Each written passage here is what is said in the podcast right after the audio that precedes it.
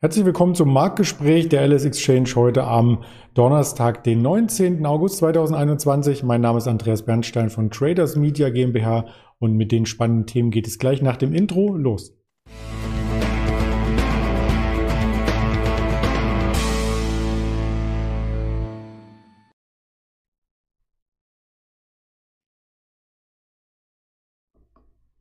Wir haben den DAX erheblich unter Druck. Wir sprechen über Apple, über BlackBerry, über die Baumarktbranche und natürlich über Rohstoffe, insbesondere über den Goldpreis. Und das möchte ich natürlich nicht alleine tun, sondern wieder mit meinem Gesprächspartner, mit dem Ingmar Königshofen zusammen, den ich recht herzlich hier begrüße. Hallo Ingmar.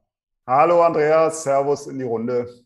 Ja, schön, dass es geklappt hat heute und dass wir hier auch gemeinsam wieder ähm, über den Markt sprechen können, der heute sehr, sehr volatil ist. Und diese Volatilität, ähm, die kommt ja nicht von ungefähr, sondern ähm, die hatte sich schon ein bisschen angedeutet, wenn man sich gestern die amerikanischen Märkte angeschaut hat. Da gab es nämlich am Abend ein bisschen eine Ernüchterung vom FOMC-Protokoll und das schlägt scheinbar heute noch durch. Wir sind aktuell sogar unter 15.700 Punkten. Oder wie siehst du das?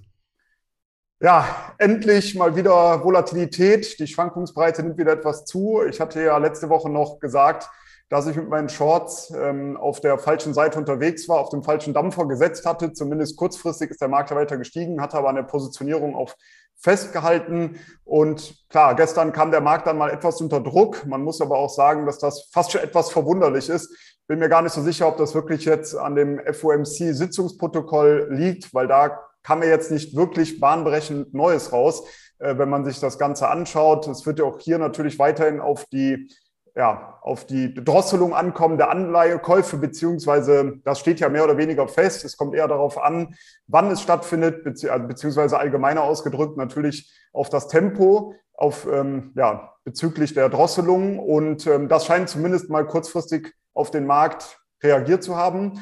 Aber ich glaube, insgesamt hängt das auch sehr stark einfach damit zusammen, dass der Markt irgendwo auch einen Top mal gefunden hat, jetzt eine Korrektur auch mal überfällig war. Man sieht das ja auch bei vielen Unternehmensergebnissen, die gekommen sind. Obwohl die Ergebnisse teilweise besser waren als von Analysten erwartet, war es eben nicht so die große Überraschung und der Markt war schon in den letzten Wochen doch sehr positiv gestimmt und man hat erwartet, dass jede Zahl, die jetzt kommt, immer deutlich besser noch ausfallen muss, damit der Markt dann noch weiter steigen kann. Das findet zurzeit momentan nicht mehr statt und ich glaube, dass das eher daran sogar liegen könnte, dass die Märkte jetzt doch mal wieder etwas zur Normalität zurückkehren. Aber insgesamt als Trader bin ich natürlich einfach froh, dass jetzt die Volatilität wieder zurückkommt. Die letzten Tage waren schon etwas nervig, muss ich sagen, wenn man gerade im kurzfristigen Trading unterwegs war. Wenn man mittelfristig engagiert ist, ist es einem relativ egal, wenn es mal seitwärts läuft. Aber gerade wenn man sehr, sehr kurzfristig agiert, auch im DAX Day Trading und dann einfach nur zuschauen muss, wie der DAX am Tag 50 Punkte mal steigt und auch wieder fällt oder äh, noch weniger und dann immer nur in ganz, ganz kleinen Schritten, das war schon sehr ernüchternd. Und jetzt kommt endlich mal wieder die Volatilität zurück. Und wenn wir uns das Bild übergeordnet anschauen, dann sehen wir eben im Chart, dass jetzt auch die 15.800 Punkte Marke wieder nach unten durchbrochen wurde. Das war ja das ehemalige Allzeithoch und auch diese Seitwärtsrange, die wir an einer breiten, ähm, breiten Bandbreite gesehen hatten. Da sind wir dann zuletzt nach oben ausgebrochen. Aber ich hatte ja auch gesagt, dass mir die Dynamik nach oben weiterhin fehlt, dass ich mir gut vorstellen kann, dass es sich hier um einen Fehlausbruch handelt. Das wurde jetzt quasi bestätigt. Es scheint ein Fehlausbruch gewesen zu sein. Wir sind jetzt unter die 15.800 Punkte Marke zurückgefallen. Jetzt sogar direkt im Zuge dessen auch unter die 15.700er Punkte Marke, stehen gerade so ungefähr bei 15.650. Also es ist enormer Druck gerade im Markt und charttechnisch sehe ich zumindest die Ziele jetzt auf der Unterseite bei 15.500, 15.300, 15.100 und später sogar noch bei 14.800. Das ist ja auch von dieser äh, Brandbreite, damit habe ich es heute mit dem Wort, äh, die untere ehemalige Begrenzung dieser Seitwärtsrange. Und das wäre natürlich mal spannend, ob wir dahin nochmal fallen könnten. Und dann muss man natürlich sehr stark darauf achten, wie es dann mit dem Sentiment aussieht. Das Sentiment war ohnehin ja so ein Punkt, der mich etwas stutzig gemacht hat. Nicht aber, dass es stark fallen sollte, sondern für die fallenden Notierungen spricht ja momentan eher weiterhin die Saisonalität und der Vierjahreswahlzyklus. Das Sentiment ist erstaunlich negativ. Also wenn man auf den CNN 4 Greed Index schaut, obwohl die Märkte auf Allzeithoch notierten oder knapp darunter, war doch eine gewisse Angst zu sehen in diesem CNN 4 Greed Index. Und wenn man sich das Sentiment einfach mal der Börse Frankfurt anschaut, dann war es auch sehr erstaunlich. Ich habe mir die Zahlen von gestern äh, angeschaut. Da kamen ja gestern neue. Und da hat man eben gesehen, dass sehr viele von den institutionellen Anlegern aus dem bullischen Lager rausgegangen sind, ins bearische Lager gewechselt sind. Und jetzt sehen wir, ja, was eben auch am Markt passiert. Der Markt setzt zurück. Bei den privaten Investoren war es eben auch so. Da sind vermehrt immer noch die Bären am Ruder, zumindest was das Sentiment äh, angeht, was eher eigentlich dafür sprechen würde, dass es kurzfristig hätte weiter steigen können. Aber jetzt schlägt die Saisonalität doch mal etwas durch und auch dieser Vierjahreswahlzyklus. Aber wie gesagt, ich gehe auch sehr stark davon aus, dass es damit zusammenhängt, dass diese große Euphorie gerade etwas verfliegt und der Markt deshalb einfach mal etwas zur Korrektur kommt. Noch ist der August im Plus, also noch keine äh, extreme Panik zu spüren, wenn es mal einen Tag nach unten geht. Klar, gestern die Volatilität 100 Punkte und heute ähm, sind wir hier schon bei ähm, 300 Punkten. Also das ist schon ordentlicher, ein ordentlicher Aufschlag. Aber es zeigt auch nicht auf der anderen Seite an, dass alle in sichere Häfen wie Gold flüchten. Wie sieht denn der Goldpreis aus? Genau, beim Goldpreis haben wir gar keine Änderungen gesehen, eigentlich auch gestern schon nicht, heute ebenfalls, läuft mehr oder weniger seitwärts. Aber hier ist es meiner Meinung nach für einen mittelfristigen Trade ganz interessant. Hatten wir schon öfter darüber gesprochen, dass es saisonal aktuell eine sehr, sehr starke Phase ist. Bis Ende September hält diese starke Phase an. Aber man muss auch sagen, wir hatten damals diese Seitwärtsrange, die zwischen ungefähr 1790 auf der Unterseite verlaufen ist und auf der Oberseite 1830. Da hatte ich ja gesagt, dass es Sinn machen könnte, eben zu warten, bis ein Ausbruch auf der Oberseite stattfindet. Was ist aber passiert? Der Ausbruch hatte nach unten stattgefunden. Wir haben ja dann in der Nacht vom 9. August diesen sehr schnellen und massiven Einbruch dann auch noch gesehen. Am Freitag davor, am 6. Äh, August, da war es eben so, dass die Seitwärtsrange nach unten verlassen wurde. Da ging es schon deutlicher abwärts. Dann Montagnacht ging es nochmal deutlich bergab. Aber was man immer wieder erkennen kann, wenn es diese massiven Abverkäufe gibt, Gerade wenn das in der Nacht passiert unter geringerem Volumen, dann sind das oftmals ganz gute Einstiege, zumindest dann mittelfristig und zumindest dieser massive, schnelle Einbruch, der konnte auch wieder hochgekauft werden. Der Goldpreis hat sich ja relativ stark erholt, hängt jetzt aber so ein bisschen an dieser, ähm, ja, an dieser Region um 1790. Da sind wir noch nicht wieder zurück in diese ehemalige Seitwärtsrange eingetaucht. Was wichtig ist, die große Unterstützung bei 1680, die hatte gehalten in der Nacht, als wir eben so massiv eingebrochen sind. Aber jetzt ist es für mich wichtig, den Goldpreis genau zu beachten. Diese 1790 US-Dollar sind jetzt kurzfristig sehr relevant. Ob wir da wieder drüber ansteigen könnten, dann wäre das nächste Ziel für mich 1830 zunächst einmal, ist jetzt nicht besonders weit weg, 40 US-Dollar. Wenn es dann über die 1830 ansteigen würde, dann gäbe es eben noch ein mittelfristiges Kaufsignal. Aber diese 1790 sind jetzt meine meiner Meinung nach sehr entscheidend, ob wir da jetzt wieder nach unten abdrehen und weitere Verkäufe stattfinden oder aber ob wir zurück in diese Seitwärtsrange eintauchen und dann sollten wir relativ schnell Richtung 1830 laufen und wenn wir darüber ansteigen, dann wäre das meiner Meinung nach ein deutliches mittelfristiges Kaufsignal. Deshalb wollte ich den Goldpreis heute auch nochmal vorstellen, weil das mittelfristig meiner Meinung nach für Long-Seite sehr interessant ist, gerade aufgrund der positiven Saisonalität, die bis Ende September noch anhält. Macht Sinn. Und wenn die Aktienmärkte fallen, ist es ja auch nicht so, dass alle Aktien gleichzeitig fallen. Es gibt ja einige, die dann immer noch in der Nähe der Allzeithochs notieren. Zum Beispiel fangen wir bei A an, die Apple, die sieht insgesamt noch sehr gesund aus. Ja, passt ganz gut mit A bei Apple. Äh, genau, da sieht's eigentlich sehr positiv aus und hier brodelt ja auch gerade wieder die Gerüchteküche, weil es wohl im September ja das nächste große Apple-Event geben soll, wo eben verschiedene neue Produkte auf den Markt begeben werden. Und gerade ist man natürlich sehr gespannt, wie es mit dem iPhone äh, dann weitergeht mit dem iPhone 13 oder wie es dann auch aussieht, welche neuen Features es mitbringt. Und das Interessante ist, dass jetzt schon die Gerüchte auch losgehen, was mit dem iPhone 14 ist. Aber nichtsdestotrotz ist das natürlich ein großes Event, auf das man auch ein Augenmerk haben sollte, weil die Aktie natürlich immer sehr stark darauf reagiert. Gerade eben, weil natürlich viele, ich nenne es jetzt mal Apple-Jünger, dann natürlich sehr stark dazu neigen, eben diese neuen Produkte, die auf den Markt kommen, direkt wieder zu kaufen. Und das führt immer wieder zu großen und starken Umsätzen. Deshalb ist das natürlich ein sehr wichtiges Event und es macht Sinn, meiner Meinung nach, dann eben auch auf eine solche Aktie eben zu schauen. Wir hatten ja eine relativ lange Zeit diese Seitwärtsphase zwischen 90 und 120 Euro. Dann ist im Juli dieser Ausbruch nach oben ähm, vollzogen worden. Meine Ziele bei der Aktie liegen jetzt bei 140 beziehungsweise später sogar 150 Euro und ein Stop könnte sinnvoll sein knapp unterhalb der 120, also eher so in der Region um 115 Euro, weil sollten wir auch hier wieder zurück in die Seitwärtsrange eintauchen, dann könnte es relativ schnell auch wieder Richtung 90 Euro laufen. Aber der Ausbruch hat ja zunächst einmal stattgefunden. Die Aktie ist sehr stabil momentan und deshalb sind meine Ziele eher auf der Oberseite 140 bis 150. Und gerade eben aufgrund der Tatsache, dass dieses große Apple-Event im Raum steht, wird das natürlich sehr stark beachtet und wird sicherlich auch wieder zu eher Käufen wahrscheinlich in der Aktien führen können. Ja, schauen wir mal und vor allem auch auf die Preise, weil die sind ja bei den letzten Modellen immer weiter sukzessive angestiegen. Irgendwann kann sich vielleicht ähm, der normale Smartphone-Nutzer die Modelle gar nicht mehr leisten, die aktuellen, und muss dann auf die älteren zurückgreifen, was sich dann bei den Umsätzen halt auch bemerkbar macht. Aber die anderen Handyhersteller oder Smartphone-Hersteller, sind natürlich auch noch am Markt und vor allem diversifiziert. Ähm, da haben wir die BlackBerry zum Beispiel, die mit Schlagzeilen aufgewartet hat. In dem Zusammenhang, ähm, es gibt Schwachstellen in der Software und da liest man erstmal, wo die BlackBerry Software überhaupt überall Anwendung findet. Ja, die meisten kennen wahrscheinlich noch dieses, ja, wie nennt man es nochmal, diesen Organizer oder das Handy, das man eben benutzt hatte. Ich hatte selber auch mal eins, als ich noch bei der Bank gearbeitet hatte. Mittlerweile ist es ja da auch so, dass eher auf iPhones oder auf andere Smartphones ausgewichen wird. Aber damals war ja BlackBerry das Nonplusultra. Wir hatten das alle.